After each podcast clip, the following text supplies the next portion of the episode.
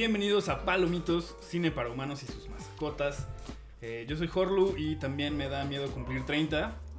Ah, el Smuffin, nuestro perrito residente, ladrándole a nuestros vecinos y ahogándose al parecer. Haciendo el intento de ladrar. Haciendo el intento es un pug, denle chance. Este, y bueno, además de Muffin, también nos acompaña el día de hoy aquí Jenny, Hola, ¿cómo están? El señor Quique Yo ya tengo 30. y Polo. Buenas. Y pues qué gusto estar otra vez en este brillante año nuevo. Bienvenidos al 2022. Ah, perro. A perro. Sí, Sí, Muffin. sí, muy Cada bien. vez más cerca de los futuro. 30. Cada vez más cerca de los 30. No manches. Eh, y pues nada, vamos a arrancar eh, esta, este año de palomitos, no sé si llamarle temporada, pero este año de palomitos, eh, tratando de adelantarnos un poco a, a los Oscar, que van a ser en marzo este año, creo. Marzo, finales de marzo. Sí, señor. Qué loco, güey. 28 Pero, de marzo ¿por qué se así. recorrieron? Por ¿Por la COVID? pandemia, sí. Retrasaron las ceremonias como que tenían muy calendarizadas. ¿Pero que tienen fe de ahora- que en marzo ya no haya COVID o qué? Pues no, o sea, más bien como que su calendario se fue atrasando por Ya, se fue a la COVID mierda. y pues... Creo que antes, hace muchos años, lo hacían también a finales de marzo, principios de abril, hasta que empezaron a hacerlos en, en febrero, Ya. principios de marzo, pero otra vez va, va a retomar eso. Lo habían anunciado desde que empezó el COVID, de hecho, que iban a hacer ahora las ceremonias Ma- a finales de marzo, entonces hay más tiempo de cubrir muchas más Yes. cosas. Hay más tiempo para que salgan más pelis, además. Eso también es chido. Hay más tiempo de que lleguen más pelis a México, Yup. sobre todo. Entonces, pues creo que es algo chido darle más oportunidad a esas pelis que, que terminan de producirse, que lleguen a sus países donde puedan ser vistas. Yes. Totalmente. Y pues bueno, sabemos que so far Palomitos ha sido algo muy ecléctico, donde saltamos entre películas nuevas, viejas y lo que se nos antoja. Eh, pero pues aprovechando la temporada de premios y que cada año nos quedamos con ganas de ver más de las nominadas, eh, vamos a estar tratando de estar cubriendo por lo menos las películas nominadas a Mejor Película. Eh, pero a la fecha, día de hoy, siendo hoy 19 de enero, todavía no están los nominados oficiales. De hecho, no hay ni un shortlist todavía para mejor película. Ajá, entonces estamos así como disparando al aire eh, y no queríamos quemar todavía eh, las pelis que estamos muy seguros que les va a ir muy bien, pero hablaremos de ellas más adelante. Y decidimos arrancar con Tic Tic Boom de Lin Manuel Miranda. ¿Qué pedo? Su Aprovechando, aprovechando el hype de Andrew Garfield también por. Cuestiones nada populares por Tic Tic Boom, pero bueno, ahí está Andrew. Garfield también. Si no han visto Spider-Man, perdónenme amigos. este, Voy a poner un spoiler warning. Exacto. Ya pasó un mes de que se estrenó esa peli, Sí, no, güey. ya, ya, ya, está ya. bien. A estas Algo, alturas quien no la ha visto es porque no quiere verla, güey. Sí, este, estima- estimado podcast, escucha si le acabamos de arruinar Spider-Man. Perdón y explíqueme cómo se esconde de esos spoilers durante tanto tiempo. ¿Y por qué no la ha visto, ¿Y por qué no la ha visto? Para, para empezar. Sí, Sí. coincido. Totalmente. Pero, pero bueno, entonces este, vamos a estar platicando de Tic Tic Boom y pues con eso empezamos, digo que entramos directo de lleno, ¿no? A, la- a nuestra primera sección. Para los que, para los que no la han visto, perdón, casi digo para. Es decir, Mato Para todo el chiste. Exacto. Se acabó, se acabó el podcast, amigos. Muchas gracias. Eso fue todo. Este, entonces, para los que no la han visto, eh, ¿quién se quiere echar una breve sinopsis de qué es Tic Tic Boom? Yo digo que tú, porque hablas bien No, yo bonito. llevo mucho tiempo hablando, necesito tomar algo. Jenny. Jesús. La acabo de ver. Jenny la tienes fresca, la acabamos de ver. No, pero es que yo, no, acuérdate que yo no sé hablar sin spoilers. Yo, eh, así, en cuanto abra, abra la true. boca, algo va a That's valer true. madre. Entonces, Nel. Eso es verdad. Yo Pero tengo mira, te tengo prohibido aquí la de IMDB. Ah, pero está en inglés, güey. Traducción en tiempo real. Híjole, no manches. No me van a dar trabajo después de esto. ¿De traductora o no? Dice, eh, la película sigue a John, Andrew Garfield, acá Spider-Man, el malo, eh, un joven compositor de musicales. Eh, no, güey, no va a poder. De tu No corazón. Jenny, de tu corazón. Sí, no, no puedo hacerlo Está en bien. tiempo de real, perdón. No. Voy, a, Va. voy- voy a leer la que está más cortita. Ah, pues Eh, sí. Short one. Ajá, Ah, eso es trampa. La corta. Este. En vísperas de su cumpleaños número 30, eh, un compositor, un joven compositor de teatro, eh, navega el amor, la amistad y las presiones de la vida como un artista en Nueva York. Ah, eso parece la Rosa de Guadalupe, güey. Sí, güey. Güey. ¿Y esta Far rosa? so good, güey. Y esta rosa. ¿Y este bagel? No, bueno, esa sinopsis casi me hace llorar, güey. Aquí en una, en una mesa rodeada de artistas también, güey. Yo justo eso es lo que le- les quería preguntar, pero sí quieren más. Está más bien adelante. cinemexera esa. Sí, bien cabrón. güey. esa Ya- ya me hizo güey. llorar nomás de escucharla, Está güey. así, sí, güey. Ya, mira, si yo hubiera leído esto en, en la cartelera en el cine y estuviera muy deprimida, no, No la entraba. vería, güey. No, güey. O imagínate, No, vas con tu novia, güey, o tu novio, güey, y vamos Y- a ver una peli chida y te sale esa es, es premisa. de no, güey, no quiero llorar. Exacto, es tu primer date, Exacto. no quiero que Sí, me vean llorar feo, güey.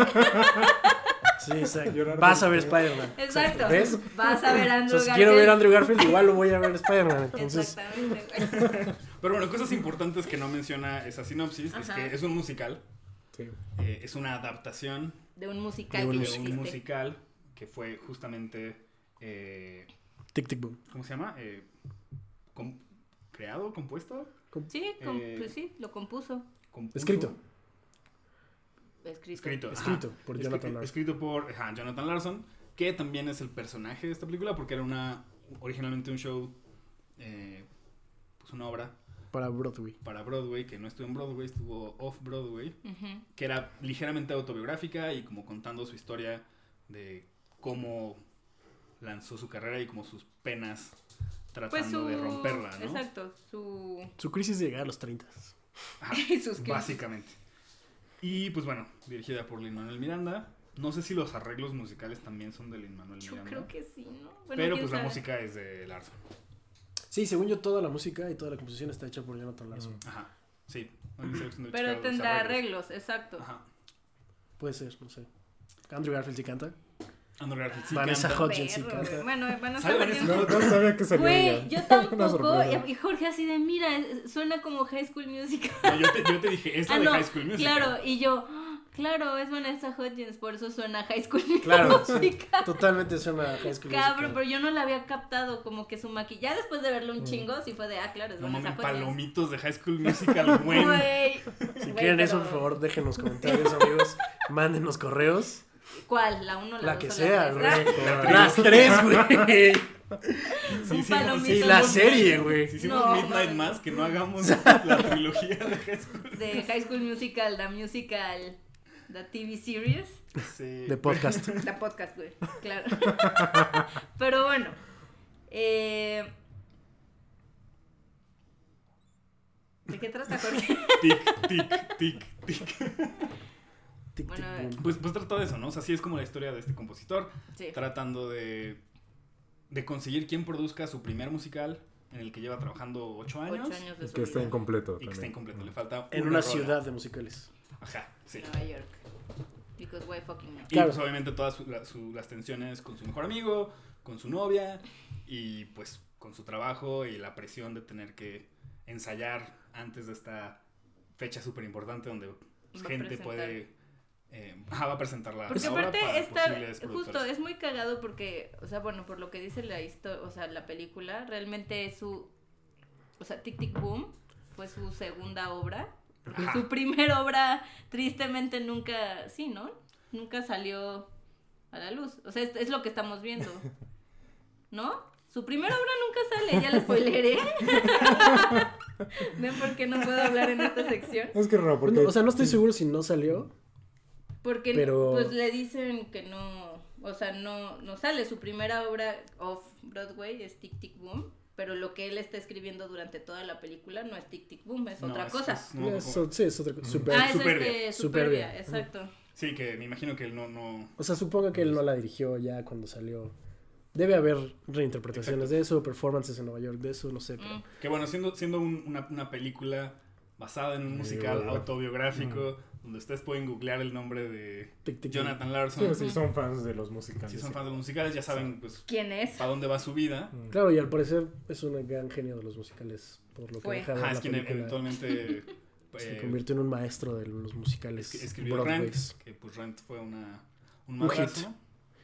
Eh, y pues bueno, Creo que es un perfect coming of age, además, para los treintones. para treintones, güey. Si Esa. estás en un mood para ver coming of age treintón, esta es tu oportunidad. No sabíamos que, te- que lo Tic, tic, boom. necesitábamos. Exacto, güey. amigos. Hace 10 años que veíamos otro tipo de coming of Sí. ages. Bueno, ahora estamos viendo este tipo de Donde coming of ages. Le decía a Jorge que, o sea, en cuanto empieza la película y justamente dice algo así como, ya voy a cumplir 30 Sí, la primera y canción la de Happy es Birthday. Happy Birthday. Le dije, güey, que esto es Bob Burnham qué pedo. Porque al parecer todos, no, toda nuestra generación está traumatizada. O sea, por generación me refiero a la gente de nuestra edad. Con cumplir 30 aquí, que Sí, o se sea, como que cumplir, cumplir 30 es como un punto de contención. Yo insisto, es como el momento en el que vas, o sea, cumples 30 y sabes que ya no eres joven realmente. Sí, Sí. son arándanos. Sí, es cuando, o sea, sí, supongo que a los 30 es cuando ya no, ya no puedes decir Ya algo. no puedes decir que eres Este, chavo, güey. ajá, Ya no eres un chavo. Todavía no eres viejo, pero ya no eres chavo. Ujú. Estás en un término medio ahí bien raro y feo. Como medium rare en la carne, güey. Exacto. Donde te X dicen, donde él dice, güey, así te sientes de 22, güey. Eres donde ¿no? oficialmente ya puedes, ya te podrían decir chaborruco Exacto. y ofenderte es como de, ah, no sé si ofenderme. Exacto, Pero estás muy cansado para decidir si sí te ofendes Exacto. o no, güey. Exacto, exacto. Pero ya son las ¿Sabes? 10 y tienes Sí, te dicen, Exacto. te dicen chaborruco a tus 27 y Te dices, tomaste un "Güey, cafecito a las 4 de la tarde, güey. Entonces, Ya te das, ya no te puedes dormir. ajá, ya no te puedes dormir, pero tienes sueño, güey. Estamos grabando un podcast tomando café descafeinado, sí. Para que no nos dé Makes la perfect ansiedad. sense. Hablando de esto, güey. Pero pues bueno, eh, ese es nuestro breve resumen. Mm. Y pues opiniones generales, ah, ¿qué les pareció? Güey. Yo lo, la- mi primera nota es como me sorprende lo contenido que es este musical. No sé, el otro musical reciente que vi también participó Lin Manuel, Manuel Miranda es In the Heights y este musical es y este musical es gigante, así secuencias en albercas con Ujú. 100 personas bailando y cantando y demás. Me gustó mucho que esta fue una historia muy contenida, como muy en cuanto a su en cuanto a la escala de sus mm, este, ¿Y los sets números? musicales, ajá. Eso me gustó mucho y se me hizo muy interesante que sea una película tan pequeña para un para Lin Manuel Miranda, para su debut como, como director. A mí me fascinaron los números musicales. La verdad es que am, como al después del cuarto de la quinta canción le dije a Jenny la música está cabrona. Lo así". dijiste como a la tercera, güey. Ajá, Y sí. siguió, y siguió. Sí, la verdad es que sí estoy muy impactado bueno. por, por las rolas, estoy muy contento. Ujú. Eh, y sí, la verdad es que la producción de los números y las coreografías, y que está muy chido porque eh, la edición está muy cool en las, Ujú. en las rolas. O sea, como que no es tan, no es como un musical, ¿no? Donde estás en un escenario y todo se está moviendo ahí, sino que estás, tiene como esta edición donde estás de repente en una... Son cortes. Ajá, tienes cortes a, a una biblioteca y están cantando la biblioteca y de ahí de repente están en, eh, en un foro, porque también el formato es como chistoso, ¿no? Porque Ujú. es como si... Eh, Jonathan, no sé por qué le quiero decir Steven. Eh, Jonathan Larson. ¿Por su papito? A su papá.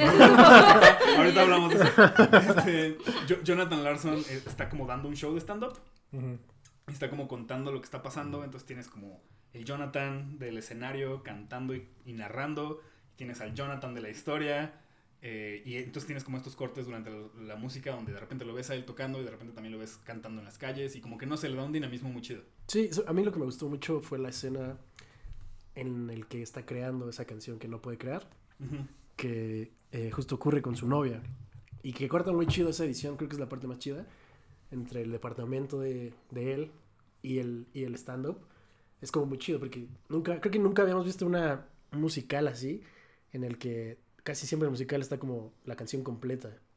Y después ocurre, después o antes ocurre lo que pasó para llegar a esa canción. Aquí no, aquí te corta la rola y te pone la acción. Entonces, creo que eso es muy, muy interesante de este musical particularmente y de ese número en, en, en particular, que además es el fucking climax. Que del- justo, justo creo que es como muy cinematográfico. O sea, Ajá. no se siente para nada el formato de, docu- de documento, De de musical. musical. que conocemos. Lo, que, lo mismo, exactamente lo mismo que ustedes dijeron, ¿no? Cada canción tiene como su propio este stage, por así decirlo, y como dices todo, Jorge, como dice, todo se mueve alrededor de ellos, y aquí no, aquí la dinámica es justamente la, los cortes de edición. Porque como dices, está narrando, está el, este, o sea, está el stage donde está danando, que es como, este, donde no puedo hablar, donde está narrando y es como un, este, es como un stand-up más lo que está pasando en, en este, en la ciudad, en Nueva York, y aparte como lo que está en su cabeza, ¿no? Y tú como Ujú. con lo que está lidiando, entonces sí, eso está bastante cool. Y creo que, yo creo que, digo, creo que sabemos que Lin Manuel Miranda está muy cabrón en cuanto a lo que hace, pero si hubiera sido como mi ópera prima y yo quien hubiera estado haciendo un musical, yo también lo hubiera contenido. Porque claro. justamente entre más grande es el asunto, pues más Más complicado y riesgos. más riesgo. Y aparte creo que la, la, la, canción, la historia, perdón, de lo, o sea, sobre lo que estamos Es hablando. muy personal. Es muy personal, es lo que este güey tuvo que pasar para que su musical, que es Rent y bueno, el que fue Tic Tic Boom, pudieran ser. Pues el vato literal se la pasaba de su trabajo siendo mesero a escribir, a tener estos breakdowns. Entonces, pues no había realmente mucho como donde pudieran también como agrandar más estas escenas de... Sí. Además, justo de- con lo que dices, de, musical, de- pues. qué Ujú. bueno que está contenido, porque además de ser un gran musical, ahora vivimos con la expectativa de grandes musicales, Claro. como lo fue La La Land, por ejemplo. Totalmente. Uno piensa Que- en musicales y piensas en eso, Exacto. güey. Que además La La Land empieza con una de las mejores secuencias de California, Verga, sí. técnicamente y visualmente y Ujú. narrativamente. Entonces, cuando vemos ahora, por ejemplo, eh, In the Heights, o vemos que además In the Heights, pues tampoco le llega a La La Land en el sentido técnico, pero particularmente Tic Tic Boom, que empieza además con footage grabado con una camarita, es como, Ujú. pues, bueno, ok, está chido, o sea, vale la pena y también tenemos como esta, esta pelea entre West Coast, East Coast, está como muy localizada también esta historia de Tic Tic Boom para como muy sojoístas, ¿no? Entonces Ujú. es como, como muy chido si, si tienes como esta cultura de, de conocer bien Manhattan, Muy urbano. te la, exacto, es como súper urbana, entonces está muy, muy, muy, muy bien ambientada. Y además creo que lo más importante, porque la neta es, o sea, digo, yo no soy muy fan de los musicales, pero los musicales que he visto justamente son como muy, pues muy vistosos y Sí, lo que tiene este musical es que creo que ante todo resalta mucho la música. sí, claro. O sea, creo que es de los musicales donde yo podría decir, o sea, no digo que esté mal filmado ni nada, tiene secuencias muy muy buenas, justamente cortes de edición increíbles, pero creo que lo que más la levanta y que es un musical hecho y derecho, pues es su música, ¿no? Sí, no tiene hecho. el gran casting, por ejemplo, ¿no? O Ujú. sea, es tal cual. Andrew Garfield, que es la primera vez que lo vemos cantar. Sí, toda y- una peli. Y Vanessa Hudgens. Y Vanessa que Hudgens, son que bueno, eso como- sí lo habíamos visto, pero no lo había hecho por Así. muchos años, además. Claro. ¿No? Entonces es como, ok, pues no tiene grandes bailarinas, no tiene gran cast, pero tiene una muy buena música. Pues no puede salir tan mal, ¿sabes? No, es, es como esto de, si tienes un buen guion, a lo mejor sale una mala película, pero seguro que sale una buena peli. Si tienes buena música, seguro va a salir un buen musical. A que salga Y lo un lograron. musical, y lo lograron muy bien, ¿no? Eh, ahorita me surgió la duda mientras discutían eso. eh, ¿Cómo es la, la puesta en escena de Tic Tic Boom? Y por lo que estoy leyendo es que es un monólogo. O sea, sí es literalmente original. O sea, originalmente era solo Jonathan en el escenario cantando y narrando. ¿no? Entonces, eh, pues está muy chido como... ¿Superb? ¿Eh, ¿Cómo? O sea, Superb era, era así. No, tic tic No, boom. Tic, Tic Tic Boom. Ajá. Ok. Sí, Tic Tic Tic Boom. Era, o sea, fue así de él solo, con un piano y presentándolo, ¿no? Y eventualmente ya creció a tres, ¿no? Que son ahorita los, los que vemos, que son este... Vanessa Hudgens, el otro cuate que no sé quién es, la verdad. Y... Y pues en este caso Andrew Garfield, ¿no? Ujú. Eh, Spider-Man. pero está- Spider-Man. Pero está muy chido justamente cómo, cómo adaptaron pues algo que era un monólogo y cómo lo convierten en, eh, pues en una película. O sea, creo que sí había mucha carnita y hubo como mucha libertad creativa en, ese, en esa parte, ¿no? De, llenar esos huecos y ponerle visuales a lo que en la obra original me imagino que solamente lo describe Larson. Está chida. Sí, me imagino también que habrá, habrá habido como gente a la cual consultar, ¿no? Como lo que pasó en esos momentos.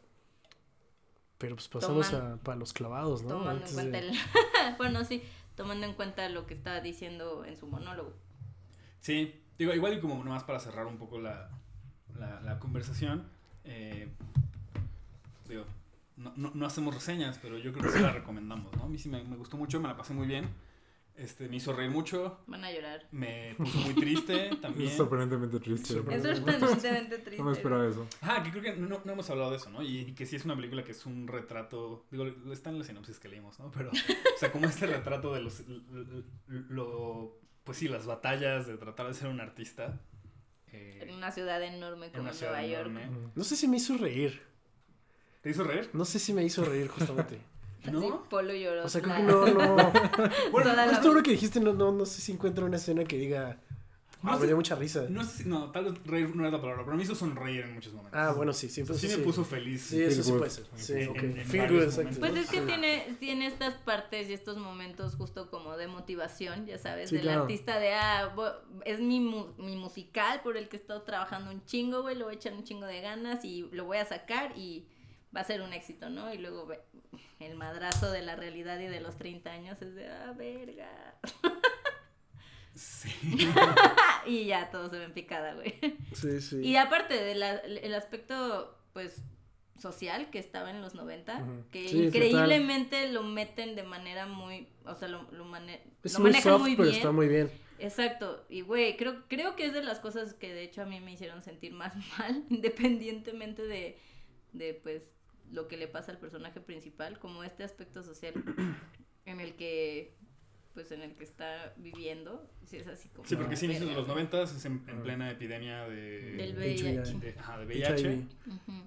Y pues obviamente en, en el medio artístico, pues gente cercana a Larson estaba sufriendo de esto, ¿no? Y era un problema. Muriéndose. Muriéndose de eso. Y es un problema, como- era un problema muy presente en ese momento. Y obviamente pues permea toda la historia. Sí, Claro. totalmente. Eh, véanla. Yo digo que sí, la vean, Sí. está en Netflix. Está en Netflix. Está fácil de ver. ¿Es, ¿Es de Netflix? No, ¿No? ¿Quién, no, le- no es de Netflix. quién Eh, la produjo? Imagine, es Imagine, ¿no? Ay, no sé quién la trajo a México. Según yo sí, Imagine. No sé. Imagine la trajo, pero no sé quién la produjo. Solo la vi. No, pero no, no, no es. Solo Solo le puse Solo play en play. Netflix. Pero igual ya hablaremos más adelante de esto, pero. Eh, ¿Qué nominaciones creen que se lleve? Tic Tic Boom. ¿Hay categoría de mejor musical en los Oscars? No, No, sé. es- musical y canción, ¿no? comedia. No, ese es Golden Globes, ¿no? Sí, ¿verdad? Ah, no hay Eso como comedia. no, es solo mejor película y Solo ya. mejor película. Ah, A entonces yo creo que solo actor. El... Y está raro porque además en Golden Globes no estuvo nominada a Score, ¿A poco? ¿no? Qué raro. ¿O no? Digo, seguramente Encanto se llevará eso, pero. Ay, Oh, mi- no mi- time to Lin, die, pero- Lin Manuel Miranda ganando de cualquier forma. Por eso están tantos No proyectos. importa, güey. Por eso es exacto. Sí, Alguno tiene es- que ganar. Así de algo voy, algo va a pegar. Algo. Todo lo contrario a Jonathan Larson. Algo. Voy a hacer una película totalmente contraria a mí. Verga, güey. Pero, pues Eh. yo ta- tal vez como, bueno, pues la actuación de Garfield estuvo muy bien, la verdad. ujú. O sea, no sé si amerite un mejor, este, Yo creo que sí. mejor actor. Porque, ¿cuántas no- ¿cuántos nominados son? Cinco, ¿no? Cinco. O sea, son muy poquitos, güey. Entonces, no sé si lo amerite. Pero su actuación, la neta, es que si ustedes se quedaron con Andrew Garfield siendo Spider-Man. o sea, Spider-Man del exacto. 2012 o 2000, no sé cuándo. 2012. sí, sí. Ajá, olvídenlo. Andrew Garfield sí sabe actuar, güey. No, y que Lo no- hace muy sea, bien. Y, y- y no por quitar crédito, yo siento que nunca he visto a Andrew Garfield en un papel que diga lo hizo mal. No, Pero, No. pero esta vez sí me sorprendió. Pero aquí sí. lo hace muy bien. justo es lo que iba a decir. Lo Creo que Spider-Man es su peor papel. O sea, desde Spider-Man y ahora en Spider-Man otra Pero vez. a lo que voy Pero es que un gran, es un gran actor. O sea, de eso, tal vez lo recuerdan en películas como La Red. Social. Digo, tiene uno de los personajes más cabrones de, de todas hecho, las sí. Pelis. y eso fue antes que Spider-Man. Claro, eso fue antes que Spider-Man. Entonces, El problema de las Spider-Man de, de 2012 no, No es es Andrew culpa de- Garfield. exacto. Ni de No, pedo. No es culpa de los actores. es hay el que Mr. Webb, güey. es- Nadie tiene más culpa de. Spider-Man que Mr. Webb, perdóname, güey, Sí, pero. Sony Pictures tiene problema. Exacto. o sea, Este, sí. Andrew Garfield es bueno. ¿No han visto la claramente. de Under the Silver Lake? Creo que no. Es el mismo director de It Follows. Es rarísima esa película. Pero Ok. salía Andrew Garfield Tienes mi atención. Exacto. Este, y la de The Eyes of Tammy Faye con Jessica Chastain. sobre Ajá. Ella también. También está muy cabrón ahí, Andrew Garfield. Sí, la verdad Yo creo que de alguna de esas se tiene que llevar alguna nominación para pues mejor actor. Estaría muy bien ese Yo reconocimiento. creo que sí hubo mejor no peli y mejor actor. ¿Sí crees que mejor película? Sí, sí, ¿Sí? seguro. Yo estoy triste porque podría ser, o sea, sí tiene como carnita de mejor película, pero triste. O sea, ya lo hablamos hace rato, es más fácil que metan a Duna ahí Y seguro va a estar Dune. y seguro va a estar. Que yo, por ejemplo, o sea, no digo que no lo merezca, pero la neta es que es un buen blockbuster, güey. No se me hace Sí, pa- claro. como para buen- mejor película, ¿sabes? Y le va a pasar a esta, a esta película. O sea, yo, yo no lo que creo que decía es esté justo como mejor Si, película. si nominan 10 pelis, me parece que sí va a estar. Tic Tic Boom. Si por ahí hay menos de 8, pues seguro, pues sí le van a dar cuello, pero. Pero yo sí le veo posibilidades a que esté en mejor peli. Sí, yo- igual, no, o sea, no, no creo que... No va a ganar. No es favorita, Ah. ajá, No va a ganar. Sí, sí, sí, definitivamente. pero es una gran película. Yo creo que Sí. por lo menos la nominación sí la merece. Sí, sí, Sí. lo merece. Pues sí. Podría ser. Para el próximo episodio lo vamos, de Palomitas lo vamos a saber, seguro. Exacto. Posiblemente ya lo sabemos, sí. Ya lo digan, que ya lo suelten. Porque no la nominaron para. No nominaron a nadie, o sea, a nadie de esta película en los Golden Globes. ¿o sí? Andrew Garfield ganó. Ah, perro. No, pues no se va a ganar el Oscar. No, ya le dieron un Golden Globe que se aplaque. Y ya Habrá que ver, habrá que ver porque quién sabe qué más esté nominado para, Sí, Para, los- para mejor actor. Ahí sí le veo posibilidades a Andrew Garfield. híjole. ¿Quién sabe? ¿Quién sabe? Quién sabe, pero hay, hay que ver, hay que ver, hay que ver. Ya discutiremos. Bueno, no, no creo que veamos todas las películas, pero. Ah, sí, que- sí, Claro que seguro sí, sí. No sé nos si da discutamos todas, Exacto, Pero- sí no nos da tiempo de ver. pero habrá un episodio en el que hablaremos de todas esas pelis antes de la ceremonia, Pues entonces... sí, si quieren episodio de nosotros nada más ranteando sobre las nominaciones y sacar la quiniela O de enojarnos. Lo de enojarnos Oscar. post Oscars también se vale. El post Oscars deberíamos hacerlo así en vivo, así un live. Sí, Ranteando en tiempo real. Encontrar dónde verlos. En Twitch. No, no me acuerdo ni cómo las vimos la vez pasada. o- Seguro fue. La vez pasada todavía había pandemia, ¿no? No sé, No me acuerdo cómo Pero yo sí los vi en TNT. ¿En Yo también los vi en TNT? TNT, sí. Mientras estaba, Ah, yo estaba un cazando domingo haciendo, antes de un rodaje, seguro. Ah, cuando tenías tele en un hotel. Cuando tenía tele Sí. y cable. Y porque cable. pues aquí no tengo cable, entonces. Pues chale. Pero bueno, ah, véanla. Es, es- Por es- favor. es un buen rato. Sí. Es un buen rato. eh, y Sí. la música está chida. Y si son artistas van a llorar. Y si, son artistas- y si no, Si también. están en el medio creativo, van a llorar. Sí, creo que no. vamos a discutir eso un poquito Vamos más a discutirlo ahorita Ah, más en bueno. los clavados porque a lo mejor no Bueno, le sí. concierne a todos. Si son artistas que no han hecho nada antes de sus 30, van a llorar. Jennifer.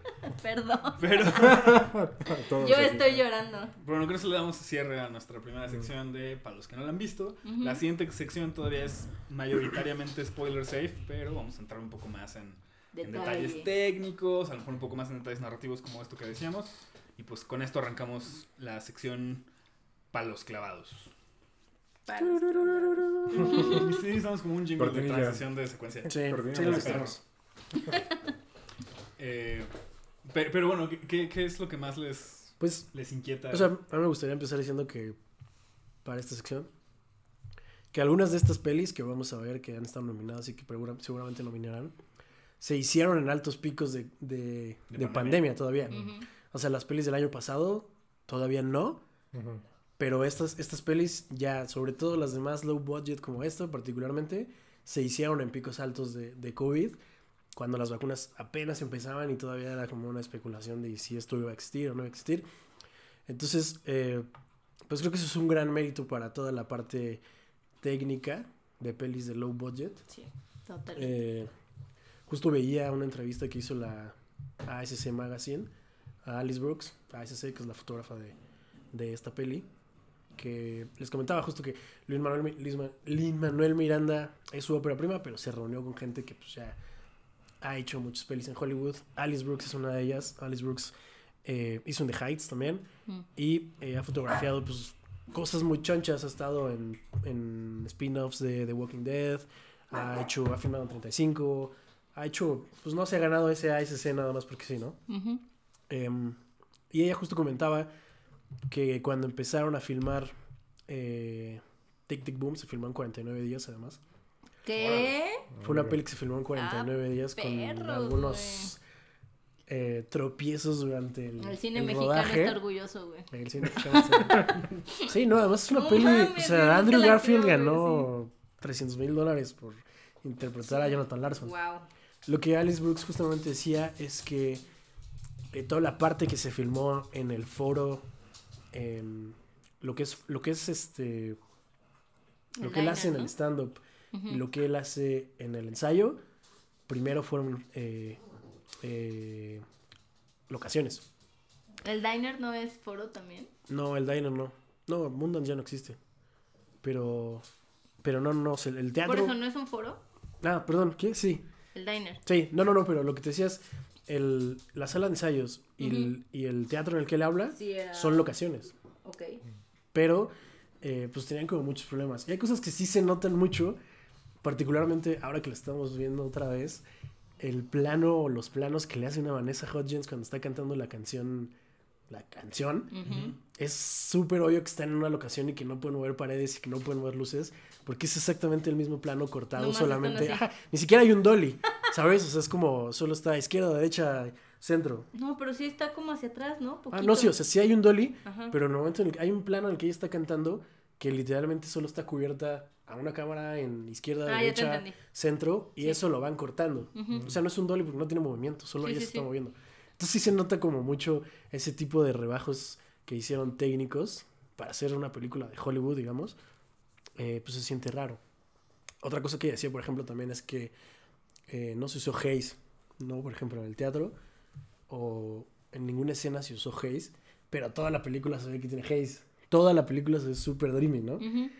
Pero justo lo que ella hizo fue, pues, eh, esta peli se filmó en cine digital, en 8K, pero eh, con unos lentes súper detuneados. Le, le cambió los cristales y le puso unos Black Promise para que todo se viera como súper dreamy, súper hazy, para bajarle los contrastes a la ciudad de Nueva York, para que todo se viera así como De hecho, la muy, única... muy, muy, muy controlado. La única escena que aunque se ve justo muy controlado, pero que no se ve así, que fue la única que me saltó, pero creo que tiene sentido en la narrativa de la película, es cuando está tocando el piano en... Cuando- ¿Y que les llueve? Que es el final. ¿Qué es el final? Ajá, Sí. todo lo demás, o sea, todo lo que acabas de decir, toda la película es así justamente, menos ese pedacito. Claro. Y yo fue así de como, ah, güey, porque justo sí se siente como ese cambio de, como dices, todo como dreamy, Ajá, a algo súper, de hecho hasta se siente muy sharp. se siente súper Es así sharp. de, ah, qué pedo. Y ahorita que que es 8K tiene sentido. No, y es que se siente muy hecha, o sea, la peli sí se siente como muy... Como Que que, te da miedito boceteada. tocarla porque...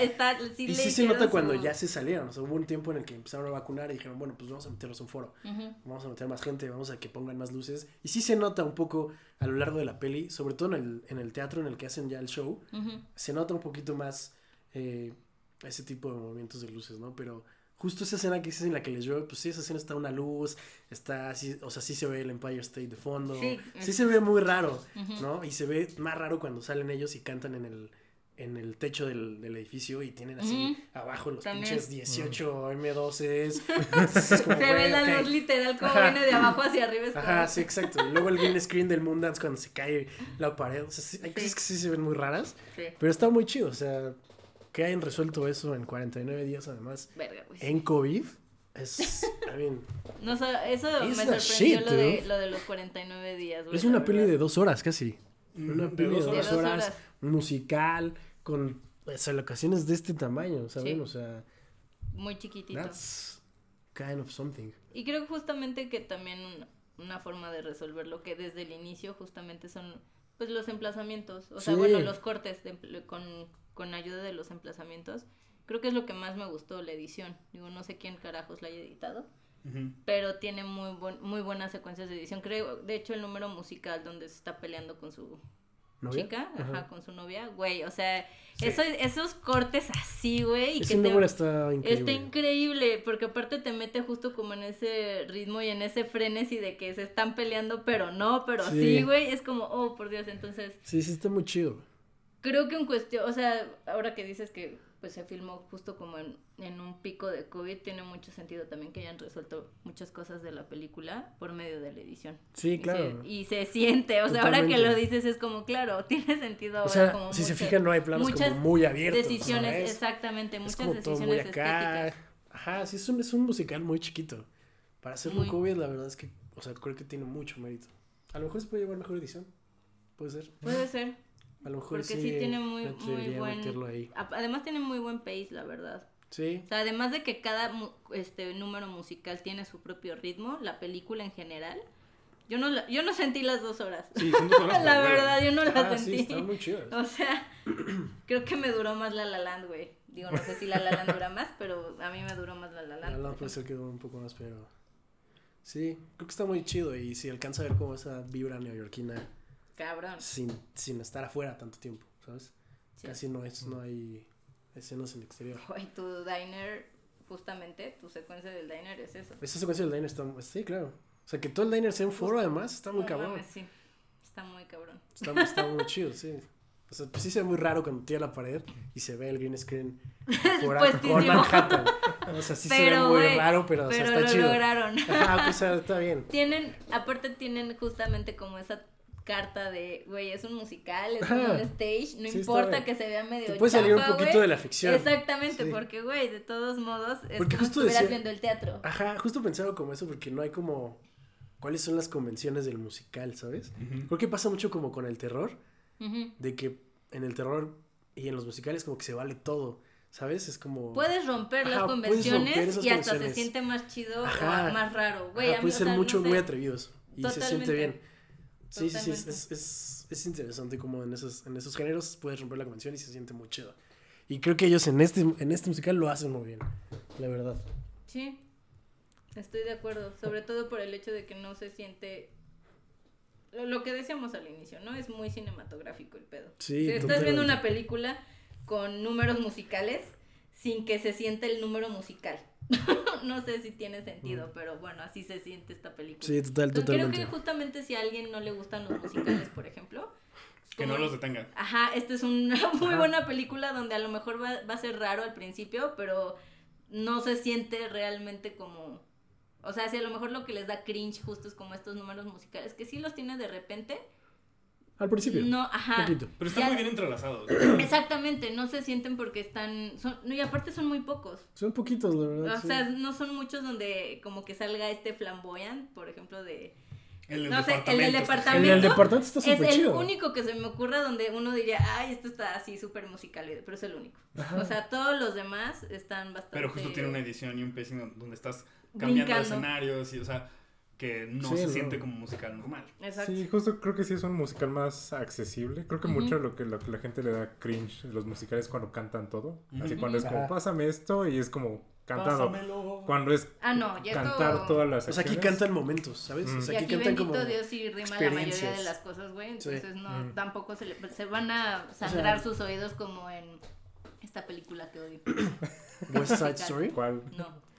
La que ganó un Oscar musical. ¿La La Land? No, Los miserables. Los Miserables. güey. Ah, O sea, no, por ejemplo, olvídalo. verga, güey. Ajá, exacto. No son Los Miserables. No, no, no son los mismos. Tranquilos, la gente aquí sí sabe cantar y todo rima. Tampoco es Hamilton. Bueno, no todo, pero sí la Tampoco es mayoría. Tampoco es Hamilton. O Exacto. sea, sí es Lin-Manuel Miranda, pero tampoco es Hamilton. Creo que eso es... Sí. Sí, Pero porque, porque no es Lin Manuel Miranda, realmente Es John. es Larson. Es, exacto. Jonathan. Ajá. Sí, sí, sí, total, totalmente. Pero sí, Véanla. véanla. Técnicamente véanla. vale una Se ve que cuando pena, estuviera Jenny totalmente. habría más conversación sobre cosas. Sobre temas clavados. Sí, más cosas. ¿no? Este, no sé si es el momento, pero, Pero. sí quería hacer como esta comparación que hace Jenny hace rato con, con Inside de Bo Burnham. Cañón.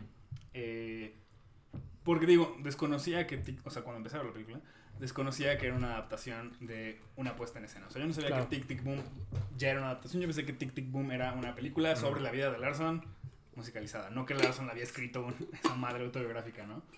Y mientras la veía decía, órale, qué interesante ver esto después de haber visto eh, Inside. Inside, de Inside, Bo ah. Burnham, no solo por la temática, sino también un poco por el, el formato de los stand-ups de Bo Burnham antes de Inside. Ujú. Ujú. ¿no? O sea, porque- Él y su- seguro es fan, güey. Ahora que lo pienso. Ajá, o sea, Seguro está muy influenciado, Sí, sí. Ajá, cañón. o sea, como que estoy conectando puntitos y sí, seguramente Bo Burnham es súper fan de, Jonathan de Larson. Y muchos de sus stand-ups están inspirados como en este formato donde es él, un piano, el público, y narra cosas y luego canta cosas y todo es obviamente más tirándole a la comedia. Eh, y luego todos estos como, eh, pues, estas conexiones, ¿no? De las ansiedades de un artista eh, en los noventas, como las narra Larson, y luego ver Inside y ver las ansiedades de un millennial. Encerrado en su. Ajá, un millennial en pandemia, lidiando con su creatividad y con sus ansiedades de pandemia. 30. Eh, está bien chido, o sea, creo que sí es un buen como double feature ver este Tic Tic Boom y luego Inside de Bo Burnham, porque comparten más cosas de las que pensé que iban a compartir. Sí, yo- También te quieren hacer llorar Ajá, los, sí, exacto. Los dos pegan duro. Yo la verdad no sabía nada de Jonathan Larson. Eh, y cuando empecé a ver la peli, creo que la recomendación que les puedo dar es, si van a ver eh, Tic Tic Boom, no lean nada sobre Jonathan Larson. Sí, ¿Saben? Eh, o sea, que sean sorpresas. ajá, todos déjense sorprender por, por, Sí. por la peli, porque la verdad es que está muy chida y, o sea, tiene un buen pace para que te cuente toda la vida de Jonathan Larson. Si no sabes nada de Jonathan Larson. Si sabes mucho de Jonathan Larson, pa- tal vez no te guste, pero eh, si sabes poco, si no sabes nada, creo que vela. Sí, y, y, y también, este, como contraargumento, no sé si ahorita prestaron mucha atención al spoiler de Jenny de hace rato. o si, o si, ¿Cuál sí de saben eh, eh, para dónde va la historia. Creo que de todos modos vale mucho la pena por el espectáculo y por la música. Eh, Entonces, igual, no creo que, o sea, no es. Vivimos en una época donde le tenemos tanto miedo a los spoilers eh, que se nos olvida que a veces un plot twist o saber el final de algo no es la única razón para disfrutar algo. Claro. Y creo que esta es una película en particular que puedes disfrutar cada pedacito independientemente de... O sea, pude yo haber visto la mitad de la película y me lo hubiera pasado igual de chido por la música hasta ese punto, ¿sabes? Por los números musicales. Ah, entonces, sí, no importa... ¿El si, si los, si los amargan los spoilers, de todos modos, véanla. Sí, o sea, sigue valiendo la pena. No, I mean, no es un spoiler. Ay, sí. Sí, bueno, la vida real no es un spoiler, pero si no saben nada de la vida de Larson... La vida real acaba con que Y- todos se mueren. Y se llama Eso. Tic Tic Boom, güey. Y se llama Tic Tic Boom. I mean, Y lo dicen desde el principio. sí, güey. Efectivamente. No, aparte, no sé, no sé, yo la, cuando dijo es que Todavía sin escucho, spoilers. perdón, maldita sea. Pero ya acabamos esta sección, creo ya. No sé si alguien quiere aña- añadir algo más, si quieras como ahondar en lo que decías del... Eh, c- c- ¿Cómo te pegó particularmente por este esta situación de ser un artista acercándose a los 30 y, y todo esto que digo lo compartimos aquí en la mesa todos, ¿no? Cada quien dentro de su trinchera y su arte. Am, porque, porque no es la única película que, que, que, que yo sé que, al menos a mí personalmente, me pega de una manera que sé que no le va a pegar a mucha gente. ¿no? O sea, es como este tipo de cine o este tipo de obras o de libros o cosas que sabes que están hechos Pues de para hecho, gente como tú, están hechos por gente como tú y sí pegan diferente.